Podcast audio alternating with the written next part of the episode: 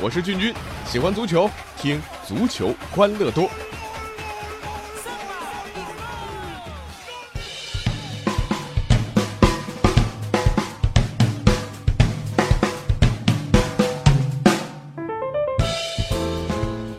好了，欢迎来到我们今天的足球欢乐多，我是君君。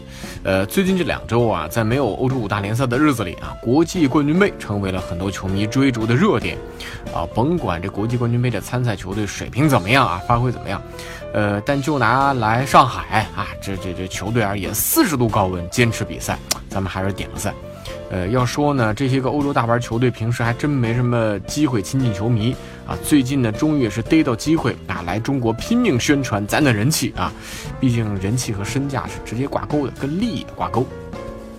那为了这个商业利益啊，这些俱乐部也是在中国卯足了劲儿啊，想要留下个好印象。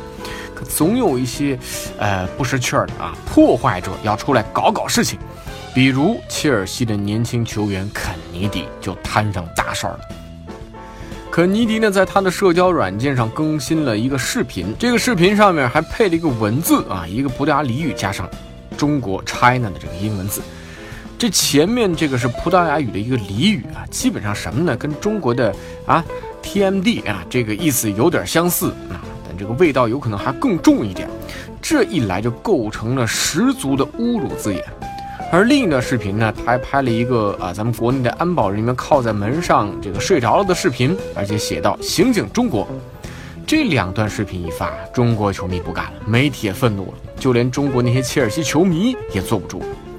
肯尼迪和切尔西一看架势不对啊，啊，于是个人道歉，切尔西俱乐部道歉啊，态度其实一开始不太诚恳啊，没有被大家认可。呃，我相信一开始啊，肯尼迪和切尔西都没觉得这是多大事儿啊。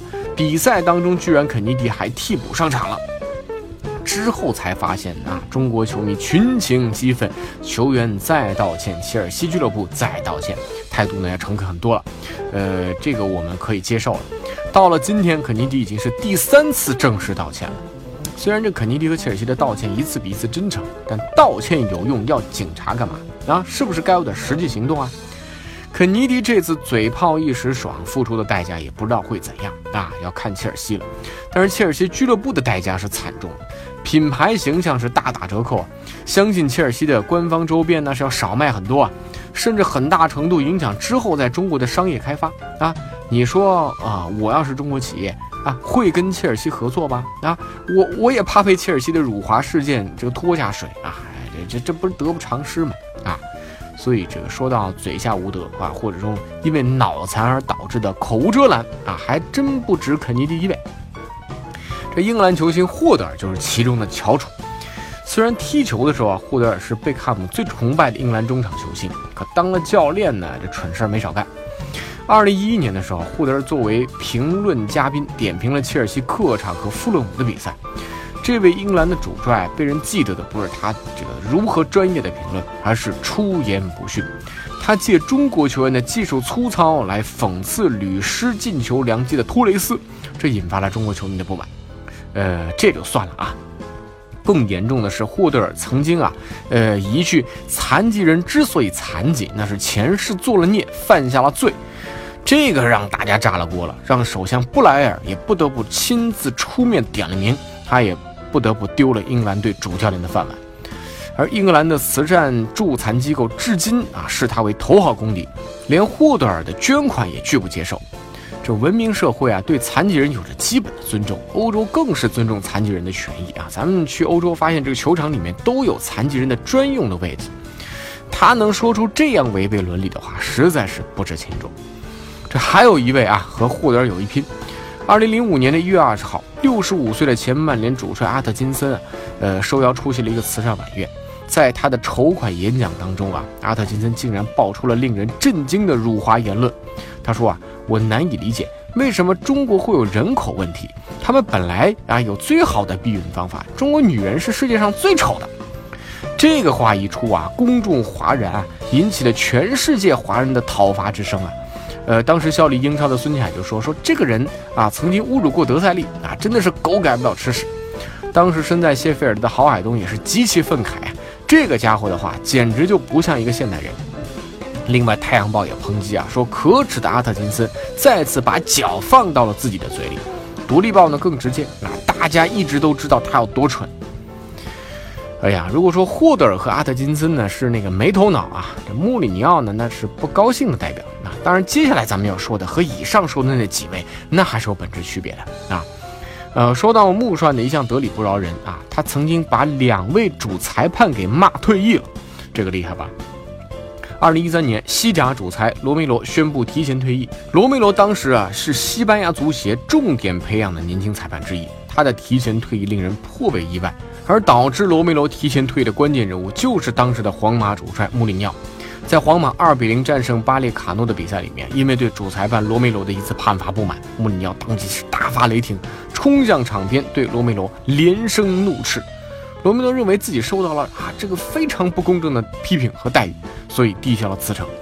呃，在所有西班牙裁判当中，罗梅罗是唯一一个两次罚下过穆里尼奥的人。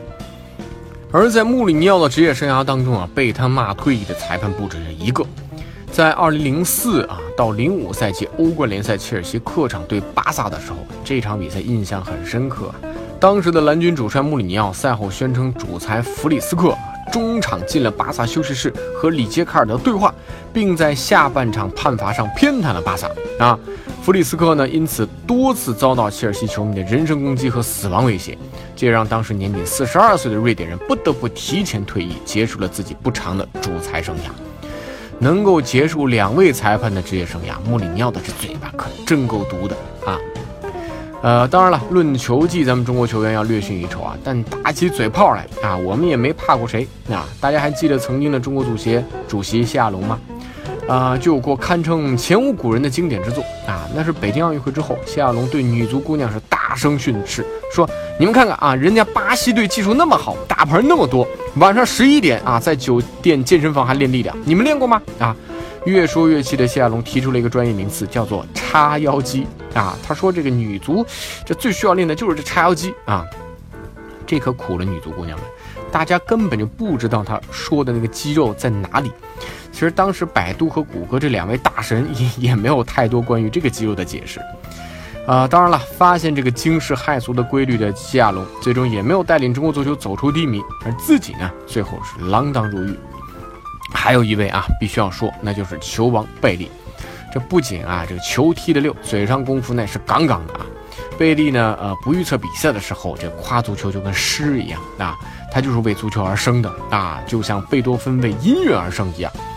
啊，当有人问球王说啊，你对自己踢进的哪一个球最满意时呢？啊，他这个巧妙的回答也是啊，这个一直到现在都成为一段佳话。他说，永远都是下一个，啊，这都没有问题啊。但是当贝利开始预测哪个队能取得比赛胜利的时候啊，请当事者赶紧都逃离案发现场啊，因为他的炮弹啊从来都是臭子啊，打中哪支球队哪支球队惨呐！足坛第一乌鸦嘴啊，这可不是浪得虚名的。呃，当然乌鸦嘴的贝利，我觉得更多是为了娱乐大家啊。啊，当然评选中国足球最具娱乐性的人物，那一定是已经挂帅多年的李毅了。想当年，池昌斌下课之后，李毅的一句“天亮了”啊，这个当时也是让舆论哗然。而之后啊，一句“我的护球像亨利”更是成为了中国足球最经典的语录之一。这两句话彻底奠定了李毅大帝在中国足球历史上的无上地位啊！南李毅北芙蓉啊，从此是威震江湖。啊，当然说了那么多嘴炮界的前辈球员，还是那句话吧啊，我们能够容忍善意的指点，但是绝不容忍伤害国家和任何群体的侮辱性言行。啊，这个指的呢就是肯尼迪啊、霍德尔还有阿特金森。啊，之后说的一些呢，我觉得我们都能够接受啊啊。另外，作为球员，最好还是用脚上的功夫来征服球迷吧，嘴炮还是别乱打了。也欢迎大家多多参与我们足球欢乐多的节目互动，微信公众号搜索足球欢乐多。微博搜索“足球欢乐多 FM”，足球欢乐多的 QQ 群是幺七七幺六四零零零。我是君君，下期再见。